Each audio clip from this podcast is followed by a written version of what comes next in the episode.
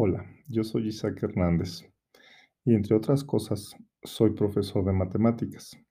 Afortunadamente, tengo 30 años dando clases. Hoy te quiero decir que en este tiempo he podido observar que muchos alumnos y alumnas consideran que no son buenos para matemáticas. ¿Y sabes cuál es el problema? La mentalidad, el pensamiento.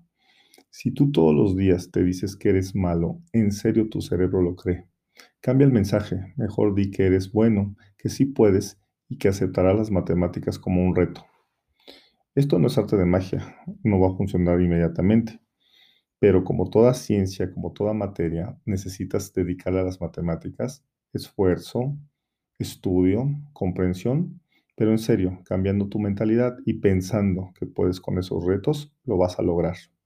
Inténtalo, te lo aseguro. Te deseo mucho éxito.